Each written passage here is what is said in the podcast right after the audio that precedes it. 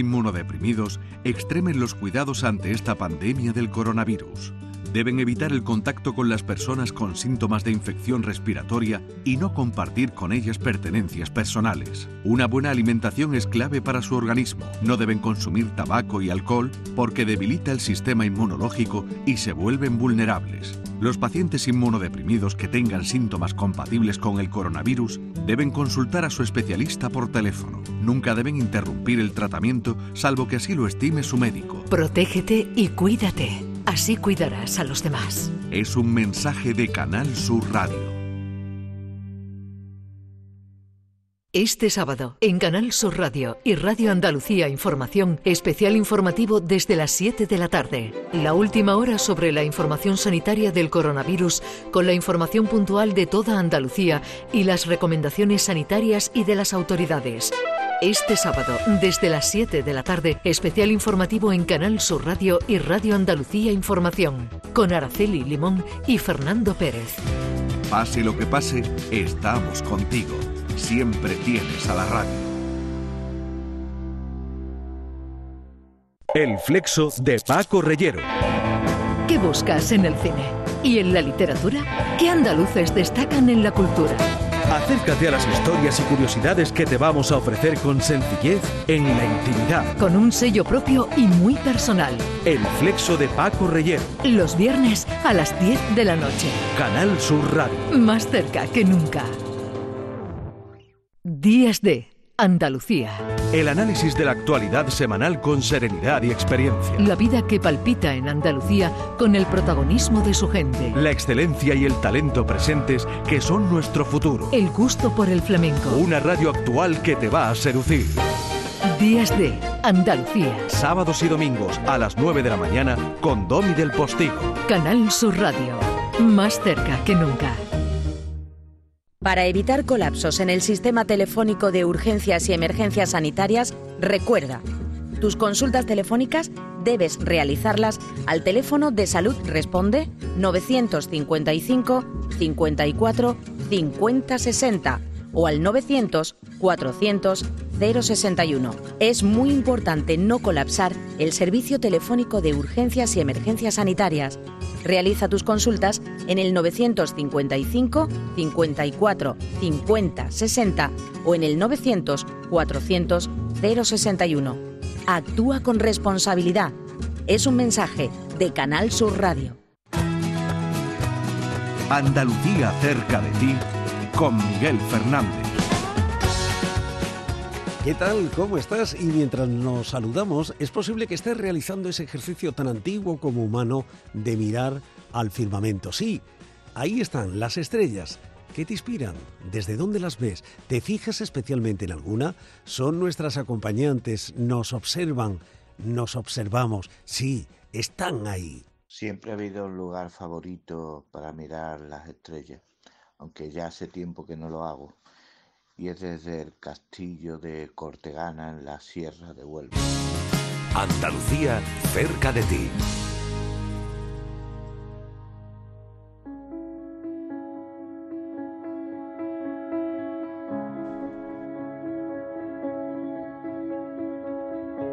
Dicen los especialistas que por su ubicación, Andalucía es un lugar privilegiado para mirar al cielo. Además, en nuestra tierra hay enclaves singulares como los observatorios astronómicos de Calar Alto en Almería o Sierra Nevada, de elevada importancia científica. Por su parte, Sierra Morena ha sido declarada Reserva y Destino Turístico Starlight, una certificación otorgada por la fundación que lleva ese nombre y avalada por la UNESCO. Frente a la inmensidad del mar o rodeados de dehesas, ¿dónde has encontrado el mejor lugar de Andalucía? Para ver las estrellas. Esa vista del cielo la echan de menos sin duda los tres paisanos que nos van a acompañar en los próximos minutos. Carmen en Estados Unidos, Salva en Dubái y Amparo en Brasil miran al cielo y recuerdan a Andalucía.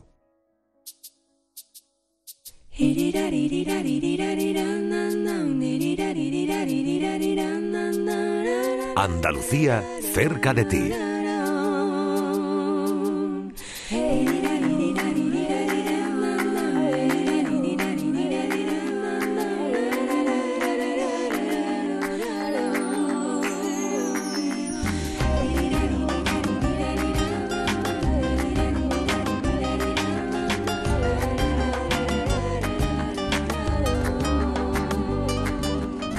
Algunas veces cuando Carmen piensa en la vejez recuerda a su madre.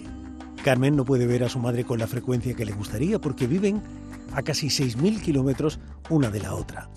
Carmen piensa en la vejez y sin embargo se pasa las horas en un laboratorio en el que se estudia el origen de la vida, el inicio de la vida humana. La ciencia es parte del día a día de esta gaditana que llegó a Estados Unidos hace más de una década.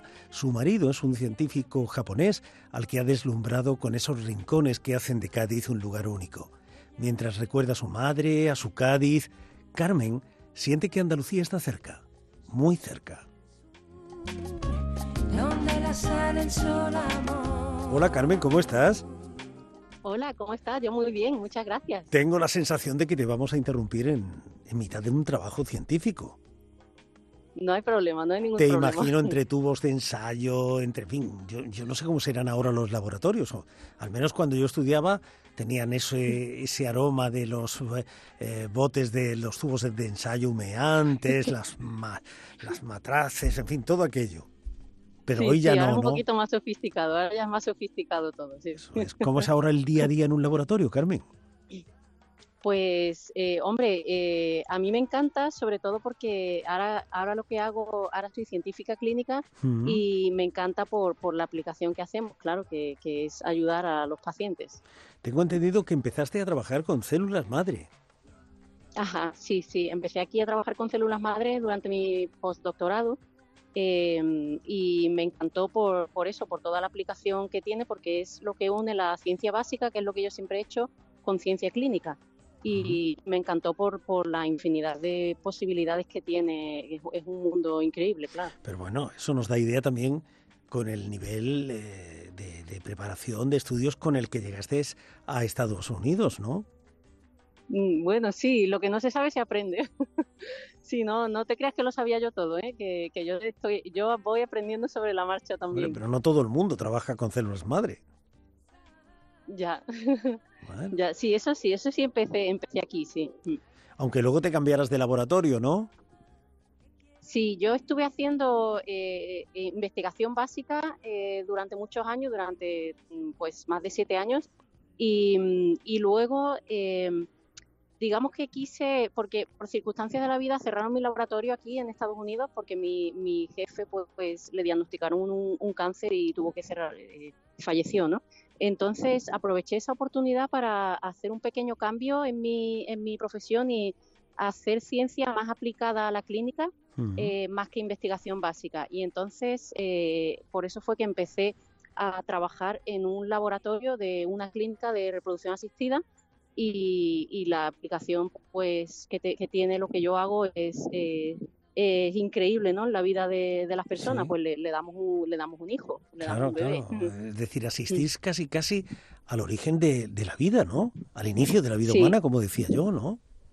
Sí, sí, sí, sí, es, es increíble, es, es casi que jugar a ser Dios, porque eh, nos piden, hazme un bebé que sea que sea niña y que no tenga tal gen para que no sea portadora de cáncer de pecho. Pues se lo hacemos. Sí. es increíble. Sí. Suena, suena ciencia ficción. Casi, casi, sí, la verdad que sí.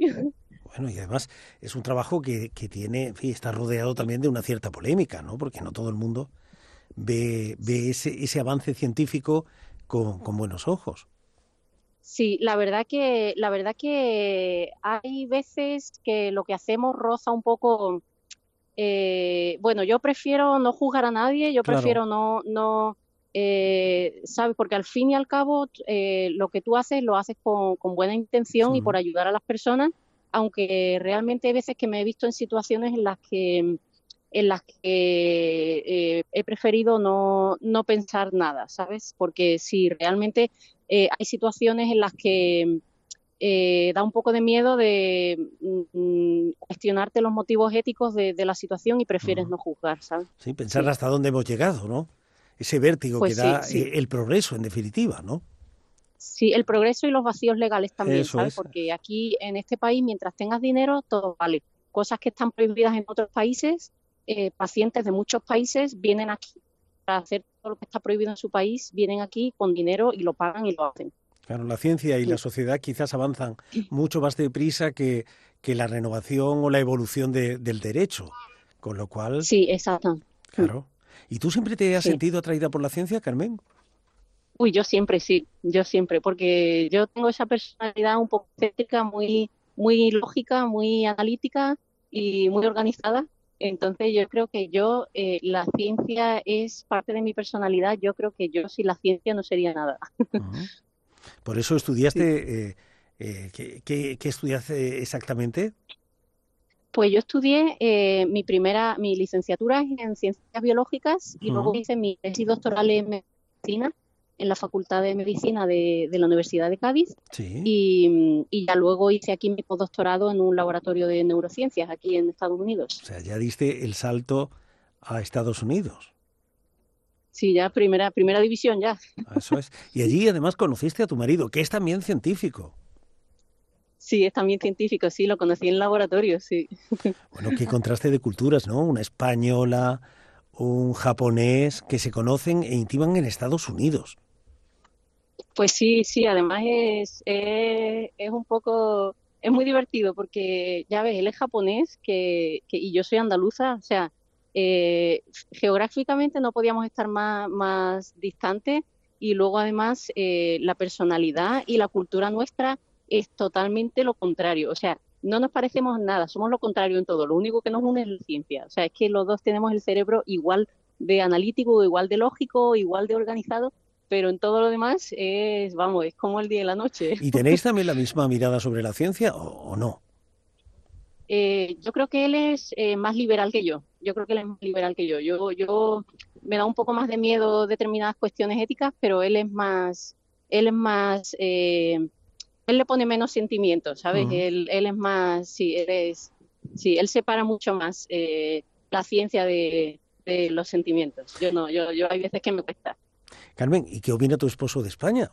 Habéis estado en Cádiz, supongo, ¿no? Hoy, hoy mi esposo le encanta, le encanta España, eh, le encanta mi familia, le encanta Cádiz y, la comida, le encanta la comida, porque además la comida eh, gaditana se parece mucho a la comida japonesa, ¿sabes? Sí. Em, comemos muchísimo pescadito, eh, la, tempura, que es lo que comen ellos, es lo mismo que el pescadito frito gaditano, es exactamente lo mismo. somos los únicos dos sitios del mundo que comemos erizo crudo, por ejemplo. Eh, o sea que sí, él, él podría ser muy feliz en Cádiz, vamos. ¿Y tú en Japón?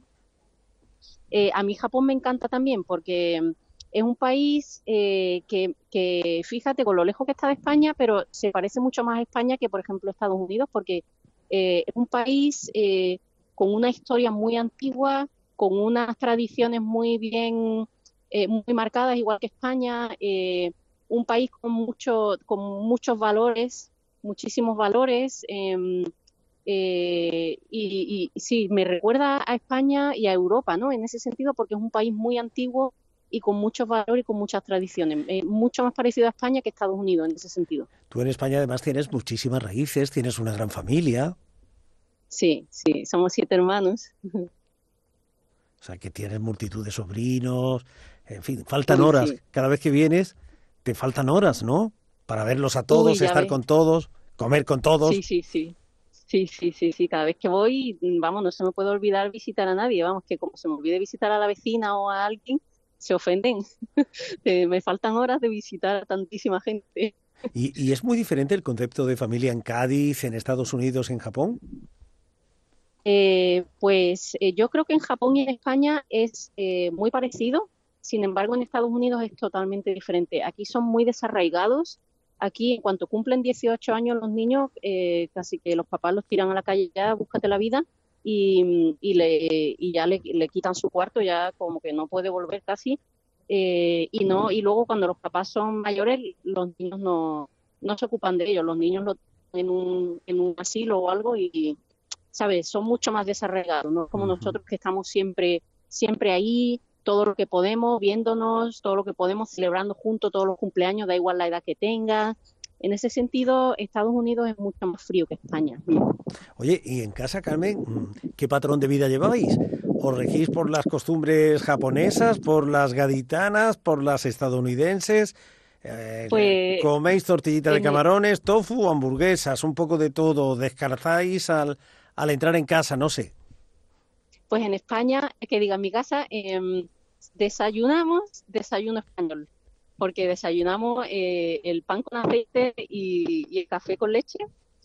Y, luego el almuerzo, claro, cada uno por ahí, eh, porque estamos cada uno en el trabajo, los niños en el colegio, y luego por la cena, siempre cena japonesa, porque mientras yo baño a los niños, pues mi esposo prepara la cena siempre todas las noches y, y cena japonesa. Vamos, que de hecho mis niños no quieren comer otra comida que no sea comida japonesa. Todas las noches es lo que cenan. O sea, que tenéis el equilibrio perfecto, ¿no? Sí, sí, sí. sí. No obstante, eh, creo que no sabes vivir lejos del, del, mar, ¿no? Que vives en Solana Beach, una pequeña ciudad costera con, con mucho encanto, ¿no? Sí, sí, sí. Es, la verdad es que es muy parecido a Cádiz, y la temperatura, yo lo compruebo, lo, lo miro continuamente por, por, la nostalgia y comparo las temperaturas. Las temperaturas son muy parecidas a Cádiz también. Eh, la única gran diferencia es que aquí no tenemos viento. Y, la verdad que lo echo de menos, ¿eh? porque el levante es tan pesado que, que aquí no lo tenemos y, es una alegría de porque de verdad el levante es muy pesado. Además todo está rodeado de, de localidades, de, de ciudades con, con, nombre español que recuerda la raíz española en todo en toda esa zona, ¿no? Sí, efectivamente, sí, sí, las carreteras, los pueblos, todo aquí tiene nombre español de cuando cuando era parte del Imperio español, sí. Bueno, hay tanta raíz española que incluso tú sacas tiempo para ir a una academia de baile y todo, me han dicho. sí, yo voy, voy, voy esta noche, de hecho. Los lunes voy con Juanita, que es una sevillana que tiene 80 años y, y baila como, vamos, baila que más quisiera yo con, la mitad de edad, vamos. ¿Y tú te arrancas por por sevillana? Eh, pues mismo estamos, sí, sevillana sí, claro, eh, pero ahora mismo lo que estamos aprendiendo con ella es un, tango de Málaga, un tango. Oh, por malagueñas ahora, en fin, qué bien, ¿no? Sí. Y llevas tu, tu, vestido, tu traje correspondiente. Todo, todo, todo, todo, porque eh, porque me gusta ir, eh, primero porque ella, la, profesora Juanita, es para mí como una abuela. O sea, la quiero tanto, cada vez que voy ahí me siento como si estoy en casa, como si voy a mi propia casa una vez a la semana. Y, luego además me gusta porque me hace, eh, hace que no se me olvide quién soy ni de dónde vengo. ¿Sabes? Porque, porque esas son mis raíces. Cuando yo estoy ahí bailando con ella, me siento de aquí es de donde vengo yo, esta es mi esencia y esto no lo puedo perder. Porque tú ahí, ¿qué cuentas de Cádiz? Eh, de Cádiz, ¿qué cuento? pues, uy, yo le digo a todo el mundo que tienen que ir a Cádiz. Que, lo que les cuento es que es la ciudad más antigua de toda Europa, que tiene más de 3.000 años y que la comida es riquísima, que la gente es buenísima y, y que es una ciudad preciosa. O sea, que eres la embajadora de Cádiz en Solana Beach. Claro que sí. ¿Y te ves jubilada ahí, Carmen? ¿Te ves jubilada en Estados eh, Unidos? Uy, no, no, yo, no, no, qué pena.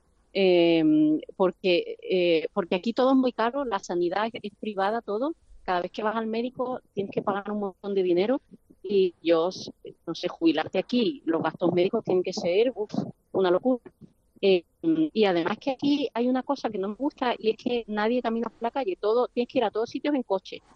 Eh, y yo echo de menos eh, salir a la calle, la plazoleta, caminar por la calle y tomarte tu cafelito en la, en, un, en, un, en la calle ancha, sentarte en la plaza de Minas, todo eso que, aquí no lo hay. Entonces yo de jubilada, mm, imagínate, no sé, me veo como muy triste prefiero estar ahí en, en Cádiz y cuando esté jubilada, pues darme mis paseos por la mañana en una terracita o, ir a ver a mi hermana, ir a ver a mi sobrino, lo que sea.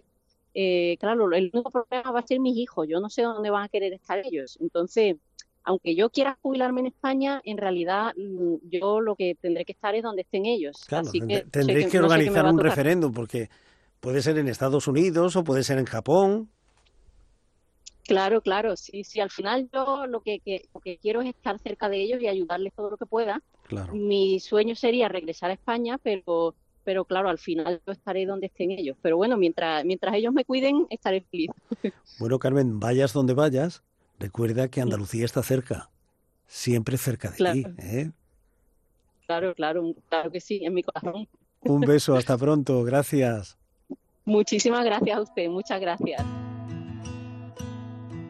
Como leemos en la web astroandalus.com, el cielo de Andalucía es la experiencia de vivirlo, de conocerlo y disfrutarlo con toda su cohorte de emociones. El cielo de Andalucía es también su olor, su sonido y su pasión.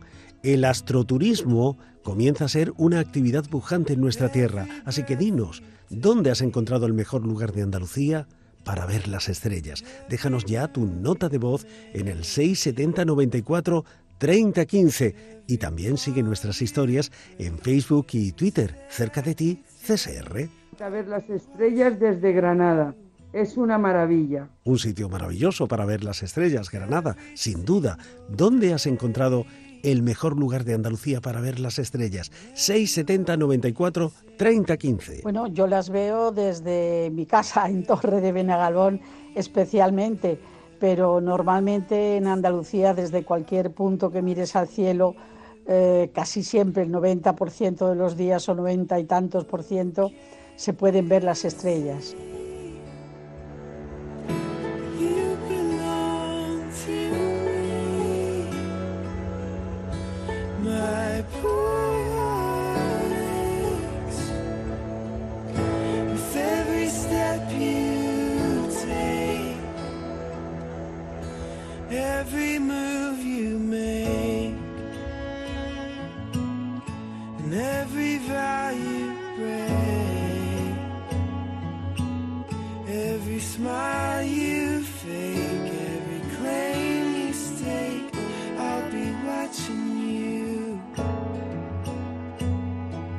Andalucía cerca de ti.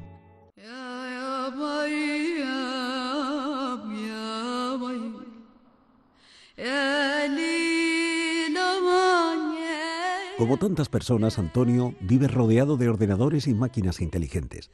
En el trabajo, Antonio se encarga del mantenimiento de las herramientas con las que los pilotos aprenden a volar en Dubái. En su vida cotidiana, el móvil, el ordenador, le conecta con su familia, con sus amigos, en Málaga, la ciudad en la que nació hace 57 años. Como tantas personas, Antonio tiene la sensación de vivir en un mundo aparte, porque el mundo real está muy lejos de donde él vive. El mundo real está en Málaga. Hola Antonio, ¿cómo estás? Hola, ¿qué tal? Fíjate, te estamos saludando desde, desde tu tierra y gracias a la intervención de una o varias máquinas, ¿eh? Pues sí, ha sido un poco complicado, sí. Hay que reconocer que a veces las comunicaciones son difíciles, ¿Sí? pero no imposibles, gracias a Dios. Bueno, pero mm, nos acercan. ¿eh? Ahora, por ejemplo, eh, yo podría proponerte eh, un ejercicio de imaginación. A ver, Antonio, ¿cómo te imaginas Málaga en este justo momento? ¿Cómo te imaginas Málaga? ¿Cómo te imaginas Andalucía? Pues mira, ahora mismo tiene que estar muy, muy parecido a lo que estamos viviendo aquí, que es un clima, eh, diríamos que aquí preveraniego, pero que Málaga sería casi ya veraniego, ¿no? Con un buen sol, sin, sin ninguna nube. Y lógicamente yo me imagino pues sentado, no en Calle o en el centro de Málaga, eh, yo más bien me sentaría pues en la playa de la Misericordia. fíjate, fíjate. Eh, cafetería. Le, he tomado, le he tomado gusto a esto de la máquina de realidad virtual como la que tú eh, manejas con los pilotos cuando quieren aprender a volar. y, la estoy utilizando y mira, sí, imaginativamente estoy sobrevolando varias zonas de Málaga. A ver si tienes algo que contarme. por ejemplo, estoy sobrevolando el barrio de la Luz. Ah, estupendo. ¿Lo ves? Sí, sí. ¿Lo ves? Cierras los ojos y lo ves. Durante muchos años he visto ese barrio. Ah, sí, ¿por qué? Y además es un barrio que sigue creciendo bastante, aunque por desgracia no tiene más espacio, ¿no? Pues yo creo que es uno de esos barrios que ha quedado, como antes eran ciudades dormitorio casi, ¿no? Y hayan quedado casi dentro del casco urbano de Málaga, ¿no? pero sí, yo recuerdo todavía, no sé si la gente se, se acordará, pero me acuerdo cómo estaba la Avenida Europa, ¿no? Ajá. Avenida Europa que había que coger el autobús y, bueno, estaba aquello lleno de baches y de chabolas, que además, porque no existía ni el Nuevo San Andrés en ese Pero fíjate, fíjate lo primero que te ha venido a la memoria, ¿no? Que es la parada del autobús. Sí, sí. Una cosa tan cotidiana. Sin duda. Sí, sí, sí, sí. Sí, porque además era un trayecto bastante lamentable en el sentido de que la carretera estaba fatal. Eh, se tardaba yo creo que más de 30 y más de 40 minutos en llegar al centro de Málaga.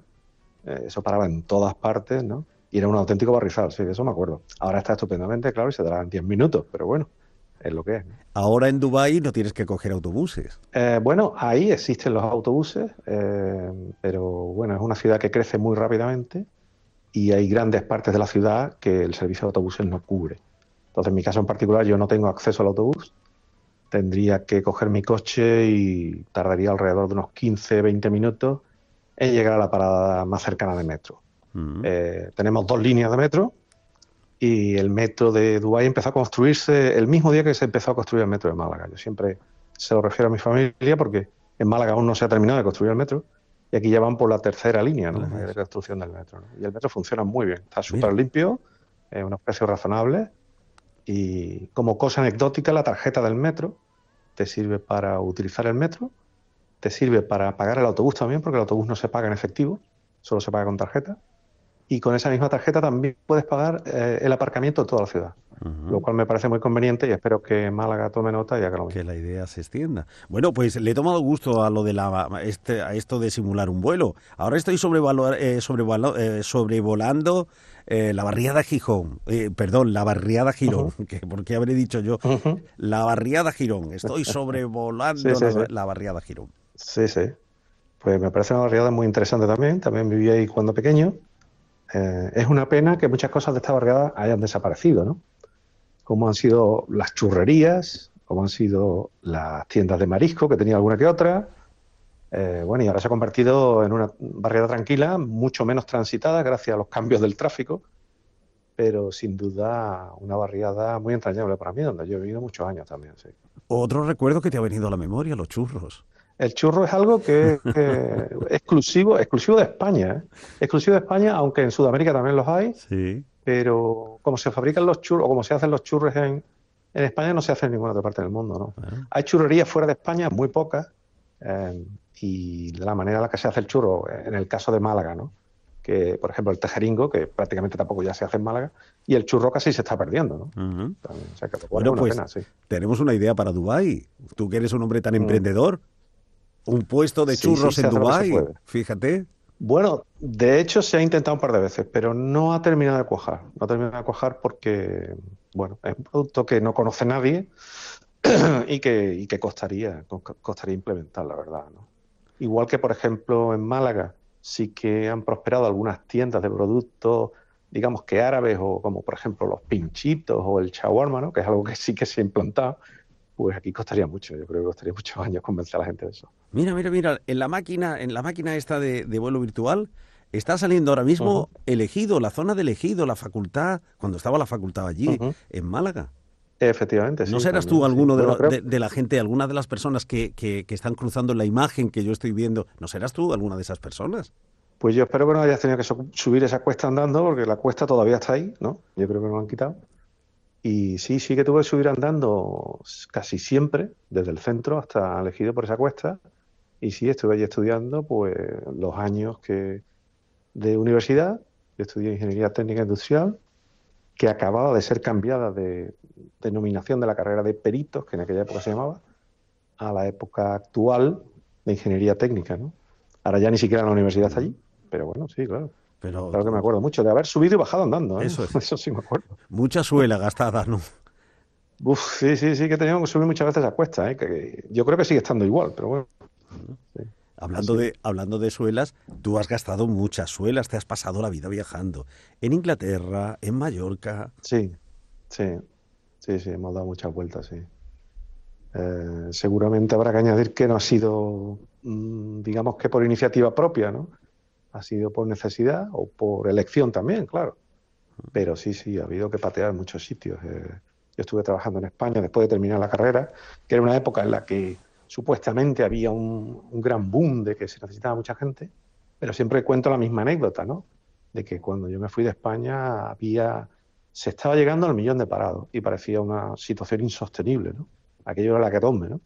Y bueno, a día de hoy, pues creo que no hemos bajado del millón ni por mucho. O sea que estamos ya casi en los dos millones y medio, tres, ¿no?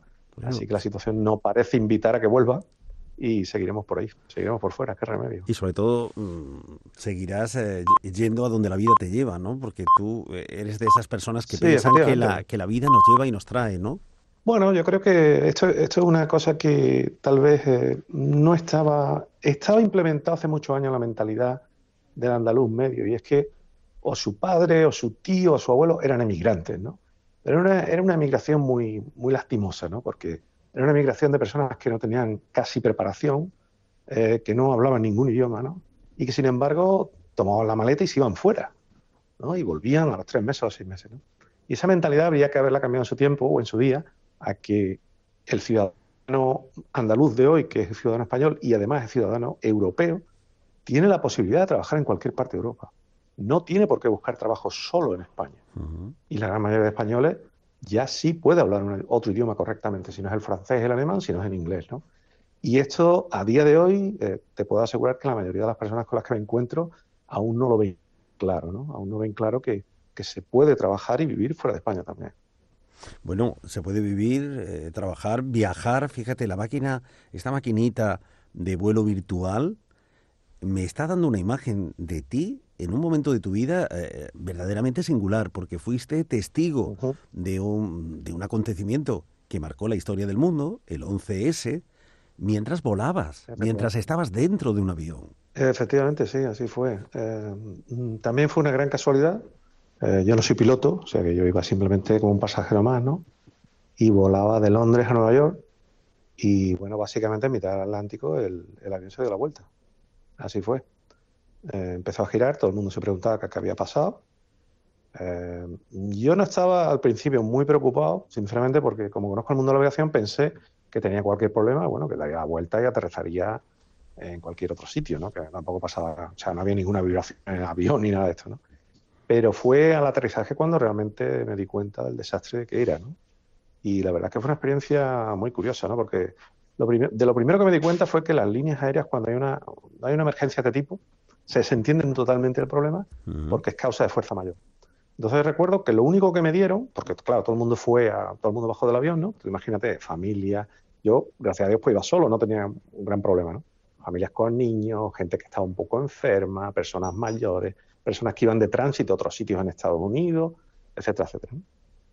Y la única, única ayuda que nos dieron, o dieron a todo el mundo, fue una tarjeta de teléfono, hmm. para llamar por teléfono, eh, si no recuerdo mal, no sé si eran 10 libras o 5 libras o 20 libras, no me acuerdo. Del... Y eso fue la única ayuda, fue una tarjeta. Y les pregunté, bueno, ¿hay algún hotel donde pueda quedarme? Y, me y la frase fue, los hoteles están todos llenos, tendrá usted que ir a la ciudad de Londres, o sea, cogerse un tren y tirarse una... Y bueno, me fui de allí, me el hotel más cercano que había, que estaba dentro del, aeropuerto, y lo único que daba libre eran las suites de la última planta, que si mm. no recuerdo mal estaban alrededor de las 1.500, 2.000 euros, eh, 2.000 libras de la época, la noche, ¿no? Y me quedé en recepción, me senté un rato, me tomé una cerveza allí tranquilamente, y se me acercó un señor que, bueno, él tenía una casita en el campo y que la había habilitado como hostal y que sí me interesaría eh, ir. Y fui, era un, era un pueblo cercano, y bueno, y ahí pasamos la noche. Y al día siguiente tuve que llamar por teléfono, porque esa noche prácticamente no pude llamar por teléfono a nadie. Y todo el mundo se enteró de lo que había pasado. Pero sí, todavía tengo el billete, que lo acuerdo como recuerdo, porque francamente fue algo rarísimo. Porque es un testimonio de que habla de un día, de un día trascendental, sin duda. Único, sí, sí, sí. Sí, además, al bajar del avión, todo el mundo ya me preguntaba, ¿y qué ha pasado? ¿Y qué, ha, hecho? Y bueno, no, no me he enterado de nada. Francamente, no me he enterado de nada. O sea, yo no me enteré de nada hasta el día siguiente. Porque ya te digo, cuando llegué por la noche lo único que hice fue ver un poco la tele. Y bueno, aquello que ves que sí, pones la televisión y ves una torre que está en llamas, pero no, no alcanzas a ver la dimensión del problema. Y digo yo, Antonio, eh, si te pasas el día entre simuladores de vuelo, tú no tendrás miedo a volar, ¿no? ¿No serás de los que les da miedo subirse a un avión? No, ninguno. No, ninguno, no. no, he ido a muchas partes en avión. Y bueno, yo creo que que el avión lo que ocurre es que es un gran desconocido para la mayoría de la gente, ¿no? Porque, claro, pasa como cuando vas a operarte, ¿no? En un hospital, ¿no? Se te meten por un pasillo, te meten en la camilla y cuando te despiertas ya te han operado, ¿no? Y el avión es algo parecido, ¿no? Te meten por un pasillo, no ves el avión nunca, porque casi prácticamente no lo ves, ¿no? Te meten en un pasillo y de repente te dicen siéntese ahí, no se mueven dos horas, te cierran todas las puertas, no, no puedes ver gran cosa alrededor y, cuando ya has llegado, pues has terminado y se te ha pasado el rato, ¿no? Entonces la gente se, se angustia mucho con los ruidos, o con las vibraciones o que se ha movido el avión, pero bueno, eh, yo creo que se podría humanizar un, poco más eso, ¿no? pero, es difícil. Sin duda. Y tú no te atreves. y cada día la gente vuelve Y no te atreves, ¿no? A pilotar un avión. a hacerte piloto? Bueno, atreverme... No, la profesión de piloto nunca me ha atraído, no, la verdad. No. Es una profesión muy dura. ¿eh? Hay mucha gente que cree que la profesión de piloto es eh, esa profesión glamurosa donde vas vestido de uniforme, llevas una cartera, te paseas por hoteles y ciudades del mundo. Pero bueno, una profesión donde hay muchísimos divorcios, una profesión donde hay muchísimas tensiones, eh, hay muchísimas depresiones también, se viaja por obligación muchísimas horas al año, se está muchísimas horas al año. Es una profesión donde te vas a tirar ocho de horas encerrado, sentado en una silla, que era la silla del piloto, y, vas a comer lo que te traigan, vas a beberte lo que te traigan, y, cuando terminas de trabajar te vas a dormir para volver al día siguiente a hacer otras ocho. ¿no? o sea que no es una vida sencilla. Y en medio hay cambios de hora de cinco, seis horas, cuatro horas. Eh, o sea que no, no es una vida sencilla. ¿eh? Bueno, vosotros eh, eh, en vuestra familia os pasáis el día volando. Mm, no, bueno, yo personalmente no. Hombre, lo, lo, digo porque tienes a media familia repartida por el mundo. Tienes familia en Málaga, en otros países, ¿no? Sí, sí, sí, sí. Bueno, Estáis echando, por ejemplo, extendiendo raíz, las raíces por, por, por, por varios lugares del mundo. Bueno, en el caso, por ejemplo, de mi familia, pues yo voy a verlos aproximadamente, y si puedo, si puedo, o sea, mínimamente voy a verlos una vez al año, a mi familia en Málaga. Eh, luego tengo familia en extranjero, pero bueno, voy a verla muy, muy, muy de tarde en tarde, francamente, porque tampoco me, es posible mucho más, ¿no? Oye, ¿y qué es empleandoteblog.com, Antonio? Pues bueno, básicamente fue una iniciativa y sigue siendo una iniciativa que requería de, y era una gran necesidad en ese momento, ¿no? Y es el hecho de que cuando llegas a un país nuevo no conoces ni a nada ni a nadie, ¿no? Y si además llegas a ese país nuevo y no conoces a nada ni a nadie, y además estás buscando trabajo porque lo necesitas, pues es un grave problema, ¿no? Entonces surgía de la necesidad de informar a la gente de cómo se busca trabajo, de cómo se instala la gente, de qué puedes hacer, de qué no debes hacer en el campo no solo laboral, sino también en el campo profesional. Entonces se trata de unir a personas eh, que estén necesitando esa información con otras personas que puedan facilitarse. Por ejemplo, es ideal, por ejemplo, si una persona está buscando eh, eh, un, un, empleo en el sector de hospitalario, pues que contacte con otra enfermera o con un médico. ¿no? Entonces, en un país donde no conoces a nadie, a nada ni a nadie, parecía una necesidad esa posibilidad de conexión. ¿no? Esto se ha hecho a través de un blog donde eh, publicamos, cada 15 días publico un artículo, que no siempre es mío el artículo, sino que es también de muchas personas que colaboran ahí y que prestan su ayuda, y mensualmente una reunión personal para informar a la gente sobre algún tema en específico. ¿no? La última la hicimos, por ejemplo, sobre la mujer y el emprendimiento, o cómo emprender en el mundo de la moda, o cómo, qué hacer con tus ahorros, cómo invertirlos, cómo enviar dinero a qué España. Interesante, qué interesante. En fin, de cualquier tema de tipo. bueno, Pues, eh... Esto lo hacemos gracias a Dios, lo hacemos de manera gratuita totalmente y gracias a la Universidad Católica de Murcia que nos apoya y nos provee del local y de las facilidades necesarias para hacerlo. Y volviendo al origen de la conversación, gracias a la tecnología también, ¿no? A los ordenadores, a las máquinas, a todo eso también, ¿no? Sí, es que como curiosidad, porque se lo comentaba antes a tu compañero, eh, en este país y en muchos otros países de Oriente Medio, ¿no? determinadas comunicaciones tienen sus restricciones. ¿no? A pesar de que aquí llegó el Internet, por ejemplo, antes que en España casi, y con mayor velocidad antes que en España, y la fibra óptica llegó antes que en España, luego digamos que hay una gran preocupación por el tema de la seguridad en las comunicaciones. Entonces, hay determinadas comunicaciones que no pueden hacerse. ¿no? Eh, en el caso, por ejemplo, de las reuniones, en su día hicimos una reunión a través de Skype, con un experto en Sevilla de networking y no pudimos celebrarla porque, no funcionaba. ¿no? Y como esto hay muchas otras restricciones. ¿no? Pero bueno, al margen de eso sí, aquí, aquí además la tecnología está muy, muy presente cada día. ¿eh? Antonio, y por encima de la, de la tecnología y de los ordenadores y todo eso, siempre está la imaginación. Así que tú cierra los ojos y siente que Andalucía está cerca, cerca de ti. Un abrazo. Gracias, gracias a ti. Andalucía cerca de ti.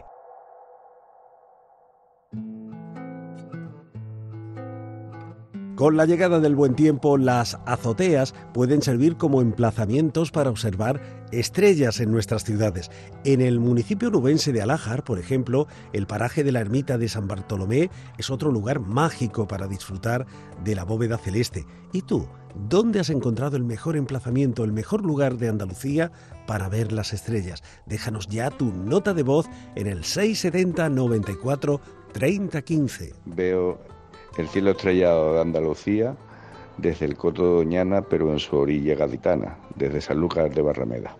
Qué buen sitio para ver las estrellas. ¿Y tú, dónde has encontrado el mejor lugar de Andalucía para, para ver las estrellas, para ver el cielo? 670 94 30 15. Veo el cielo estrellado de Andalucía desde Almería.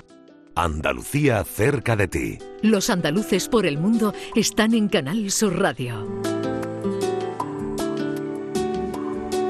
Desde niña, Amparo quiso acercarse a las estrellas. Las contemplaba en el Cabo de Gata, el lugar al que siempre sueña volver. Las contempla ahora cuando la luminosidad de Río de Janeiro se lo permite. También cuando viaja por Brasil, el país en el que se instaló hace ya muchos años y en el que ahora trata de reconstruir las historias de otros andaluces que emigraron allí hace un siglo.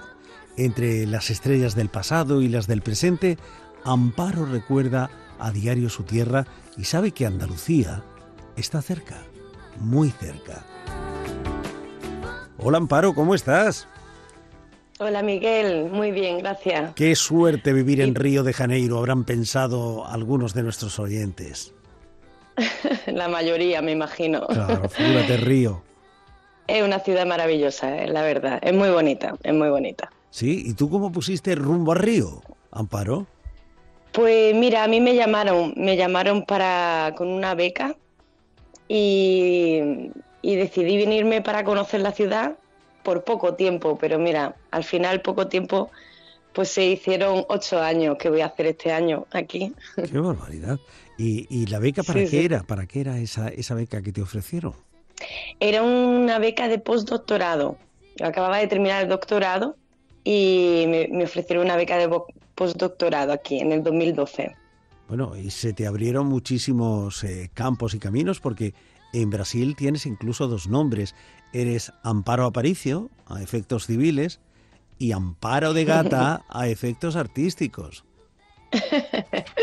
Amparo de Gata es mi nombre artístico. Eso es. Yo trabajo en teatro, soy actriz, pero eh, Aparicio es mi apellido real y mi nombre es Teresa, Teresa Aparicio, o sea que tengo dos nombres totalmente diferentes. Totalmente, ¿no?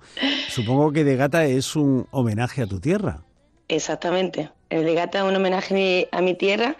Lo de Amparo es un mote que me pusieron hace mucho tiempo, allí en Andalucía también, y ya lo, llevo arrastrando. Y el de Gata es por Cabo de Gata, que es el lugar que es mi, mi paraíso, siempre lo ha hecho. ¿Ese es el rincón de Andalucía que más echas de menos, Amparo? Sí, sin duda, sin duda. A ver, cierra, cierra Siempre que voy. Si cierran los ojos, ¿cómo lo ves?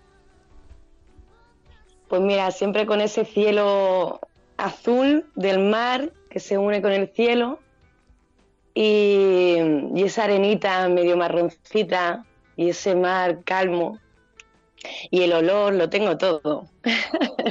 el sonido, lo tengo todo en el corazón. Venga, pues como, como hacen en la televisión o en el cine, damos un salto y ahora cierras los ojos y ¿qué ves de Río? Pues de Río de, Janeiro también veo una playa muy bonita, con otro color diferente, la arena es blanca, atrás siempre ves montaña, montaña verde, y el mar sigue haciendo azul, pero es un azul más fuerte, es un atlántico, mm. eh, es como un azul más pesado, un poquito más pesado, pero también muy bonito. Yo de playa en playa, ¿eh? ¿Y cómo es tu vida en Río? Pues bien, bien, Miguel, como una vida cualquiera, pero bien. Eh, tranquila, trabajo eh, mucho en casa, soy actriz, también trabajo fuera eh, pero vamos, mi vida es como una vida en cualquier otro sitio. Voy a la playa cuando puedo, eso sí, porque aquí es verano casi todo el año. Pero poco más. Pero no todo, no todo es samba, ¿no? No, no, no, para nada. No todo es samba, aquí se trabaja mucho también. Ah, eso es. de Tú- hecho, Tú llegaste a. Brasil en un momento en el que el país, al país le iban bastante bien las cosas, había un cierto auge económico, ¿no? Pero, pero todo ha cambiado de algún tiempo a esta parte. sí, sí, desde hace dos años la situación ha empezado a empeorar en todos los aspectos, en todos los aspectos. Eh, en fin, la situación política, la política hace, hace eso. Yo llegué en un momento muy, muy bueno y duró hasta el 2016. A partir del 2016 empezó la situación política estaba un poco inestable y desde que llegó el último presidente, pues la cosa está más fea. La ciudad está un poco más fea, hay más desigualdad social y, y hay una crisis económica fuerte. Entonces, como, como sabemos también nosotros, las crisis económicas afectan un poco a todo, ¿no? Entonces ahora la ciudad está menos alegre que antes, eso es verdad.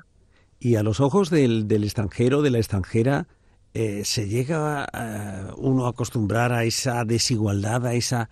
eh, eh, ese, ese, ese gran mm, ese- esa desigualdad que preside la vida del país? Yo no me acostumbro. Yo creo que nadie se acostumbra. Yo creo que tú, mm, bueno, la gente de aquí, creo que sí, ¿no? Eh, como nacen aquí y todo, están más acostumbrados, les afecta menos. Pero yo no me acostumbro, yo lo paso mal, es la verdad. Y lo que pasa es que te involucra, te involucra y no todo es eso, ¿no? Eh, pero yo, yo particularmente no me acostumbro. Yo creo que nadie de fuera se acostumbra a eso. A ver tanta gente en la calle, a ver situaciones bastante complicadas. Y, y en lo cotidiano, a ver, ¿por qué no nos pones algún ejemplo de, de, ese, de esa grandísima desigualdad de la que hablamos?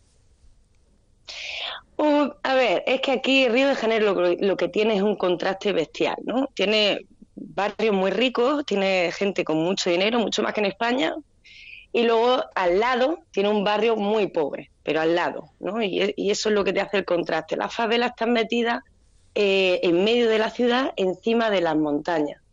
Pero justamente baja de la montaña y están los barrios normales, los barrios buenos. Entonces lo que lo que te puedes encontrar es mucha gente en la calle. Eso es lo más lo, lo que más te encuentras así nada más llegar, así que te puede llamar la atención. Mucha gente en la calle. Tanto pidiendo como durmiendo o viviendo, ¿sabes? Pero en la claro. calle. Mm. Sí, sí, sí. O sea que no es solamente gente pidiendo, sino que tú ves mucha gente durmiendo en la calle. Y a mí eso, por ejemplo, me, me, me- bueno, me, me mueve mucho por dentro, ¿no? Mm. ¿Y la vocación de actriz la llevabas en la maleta o la has descubierto en Brasil? No, no, no, la llevaba en la maleta. ya, ya en España ya estaba estudiando teatro paralelamente a, pues yo soy matemática Eso te iba a también decir. y yo Que la, que la matemática, la matemática, eh, la astrofísica y el teatro, no sé, no- Exactamente. como que no tienen mucho que ver Soy- unas cosas con otras, ¿no? Bueno, el límite lo pones tú. eh, todo tiene que ver. Antiguamente, muy antiguamente, los artistas eran científicos y eran filósofos. Eran la misma cosa. no nos olvidemos. pero es verdad que actualmente eh, tengo un perfil raro, pero eh, yo estudié matemáticas, ya siempre había empezado a estudiar teatro y luego cuando empecé a hacer el doctorado paralelamente me formé en teatro. Ahí en, empecé a estudiar en Barcelona y, y luego en Granada. Y ya cuando vine aquí seguí haciendo las cosas al mismo tiempo. ¿Y en Barcelona o, Así o que- Granada llegaste a subirte a- al escenario? ¿Llegaste a, a participar Sí, en algún el, montaje? en el Teatro Infanta Isabel. ¿Qué hacías? Que... Isabel la Católica, perdona. Infanta Eso, Isabel, me, Isabel me he la callado por si era en Barcelona. Es que perdona, es que pero el Teatro he pensado, Isabel, el en Granada es el Teatro Isabel la. Católica, claro. Isabel la Católica. Y, en el- disculpa. en la- y sobre las tablas de Isabel la Católica, ¿qué, qué, qué papel encarnaste? Pues mira, en una obra de teatro eh, que se llamaba Motín de Brujas, Sí. y éramos un grupo de, de limpiadoras, era una obra muy graciosa, y, y estábamos ahí limpiando el edificio, ¿no? El edificio, ¿no? El típico que sale todo el mundo, todo el mundo trabajador y se quedan los limpiadores. Y ahí pues se basaba en eso. Y yo era una de las limpiadoras que era un poco mala, no me acuerdo del nombre de ella, que hace muchísimos años Miguel. Oye, ¿y cómo llegaste a interesarte en la vida de, esos andaluces y andaluzas que, que llegaron a Brasil hace, hace un siglo, hace más de un siglo? Pues mira, eh, fue un poco, no fue a propósito, yo empecé a, a investigar un poco sobre, sobre emigración española aquí en Brasil, pues por informarme y por ver si no sé, leía algún caso que me inspirase para, para escribir sobre eso, ¿no? Mm. Pero una cosa más concreta, no, no fui a por esa, ese tipo de migración. Y lo que yo más conocía de aquí de Brasil, en la inmigración España-Brasil, era una migración de gallegos. El caso que me pongo a investigar y de repente empiezo a ver que llegaron muchos andaluces, ¿no? Eh, en ese periodo, entre un periodo entre 1890 y 1920 en el que yo me centro. Hay dos picos grandes de migración española a Brasil, uno en esos 30 años que acabo de comentar y otro con eh, la guerra civil y la dictadura, ¿no? Y ese segundo es mucho más conocido y es mucho más conocido los gallegos que llegaron aquí. De hecho, aquí antiguamente y en muchos países latinoamericanos al extranjero se le llamaba galego. Galego, ¿no? Pero a mí me llamó mucho la atención que de repente empiezo a, a investigar y de repente pues descubro que había una, bueno, descubro, ¿no? Yo para mí misma, que existió una inmigración subvencionada por el gobierno brasileño y el gobierno español, que llevó un montón de gente del campo, ¿no? Trabajadores del campo de España para acá, para Brasil, para trabajar en los campos del café. Y esa gente no eran solo gallegos, había mucho andaluz, muchísimo, las referencias que más encuentro son de andaluces mm. y muchos extremeños también. O sea, las zonas más pobres de España, pues las más necesitadas fueron los que, los que más acudieron a esa llamada. Y otra cosa que me llamó mucha atención es que, eh, bueno, llegaron así como 400.000 españoles en esos 30 años solamente para trabajar en los campos de café, no solamente en el puerto de Santos. Y eh, la mayoría de esos españoles no volvieron entre otras cosas porque nadie hizo nada para, para que volvieran a España. Para echarles una mano y, regresar, claro. exactamente. Y porque eran gente muy pobre y eran gente de campo, ¿no? No eran intelectuales, no eran... ¿no? Y bueno, y porque hicieron una nueva mm. vida también en Brasil, quizás. Y sí, pero también porque aquí tampoco se llegaron a, desarrollar bien, bien. O sea, mm. llegaban justamente con una reforma laborista, ¿no? Porque en el 1888 justo acababan de abolir la, esclavitud aquí, entonces llegaron primero en italiano, intentaron ya empezar a modificar esas relaciones laborales, pero los españoles pues llegaron en un momento de cambio y sin mucha formación, digamos, eran mucha gente de campo. Entonces pues básicamente se desintegraron aquí, porque otra cosa que me llamó la atención es que la española es la tercera inmigración mayor de Brasil, la tercera, pero aquí no hay una colonia española estructurada y ah. reconocida. Y, supongo, que, supongo eh, que, si descendemos además a, la presencia andaluza, pues, pues será todavía más eh, desestructurada, más difícil, ¿no? totalmente, totalmente. No hay, o sea, no, no hay colonia, hay, dispersión, ciudades, mucho, mucha dispersión. Lo que pasa es que a partir de esta pieza de teatro, que se llama Camino du Mar, sí. Eh, yo, claro, yo vivo aquí en Río de Janeiro y esta inmigración fue para el interior de Sao Paulo, que es donde están los campos de, café, ¿vale? Entonces los descendientes de toda esa gente, de todos esos españoles, seguramente están por esa, por esa región. Entonces yo la pieza la he estrenado aquí en Río y, y por ahora no he salido de Río y aquí no, no hay mucho de esa descendencia pero a partir de las redes sociales ¿no? y divulgando la pieza, pues ya me han localizado un montón de descendientes que ellos me dan los apellidos y ellos dicen, mira, pues yo sé que llegaron en Santos en tal época y yo sé que, deben ser de, de, Jaén, de Granada, de Málaga, pero todos son andaluces, todos. Y una de las cosas que, que uso en mi, en mi obra de teatro, que es documental, entonces todo lo que uso en la obra es documento real, que puede ser extraído de, tesis doctorales que me encontré en la red o de, de eh, perdona, testigos reales o de, de acervos de museos ¿no? digitales. Entonces uso muchas cartas y estas cartas eran cartas de estos españoles que mandaban a su familia invitándole a venir aquí a, Brasil, ¿no? A que se vinieran. Entonces esas cartas quedaban en la aduana porque eran se quedaban como el, el visado de esa familia. Cuando ellos llegaban, le enseñaban la carta de los hijos y entonces la aduana decía, vale, pues tu hijo está en esta hacienda, vete para allá, ¿no? Los metían en un tren y, se encontraban con su familia. Y, la mayoría de esas cartas son de andaluces. Fíjate. Yo en mi obra uso uno de dos almerienses, pero luego sigo investigando, ¿no? La obra yo, yo la escribí y la estoy representando, pero yo sigo con la investigación. ¿Y cuándo la vas a traer? Precisamente porque... ¿Cuándo la vas a traer a Andalucía? pues mira, a mí me encantaría. De hecho, este año estuve en España, ya estuve empezando a moverla allí, a divulgarla allí, para ver si... Y de hecho, bueno, eh, hubo interés de, Departamento de Cultura de la Junta de Andalucía, solo que como vivo aquí, pues estamos, estamos, pero bueno, interés hay y estoy viendo cómo hacerlo. Bueno, pues a ver si, si tenemos la ocasión de aplaudirte pronto en algún escenario andaluz y nos cuentas cómo se ven las estrellas desde esa parte del mundo. Os lo contaré. Eso es. Os lo contaré. Bueno, Amparo, cuando mires a las estrellas, recuerda siempre que Andalucía está cerca, siempre cerca de ti. Siempre lo recuerdo. De hecho, lo abro en mi pieza de teatro y, lo hablo con mucha emoción porque todos los emigrantes lo vivimos. Esas saudades, como dicen aquí, y ese mirar al cielo y lanzar un beso. Así que. Pues ese beso cruza ahora el Atlántico. Un beso, hasta pronto, Amparo. Miguel. Muchas gracias. Hasta luego.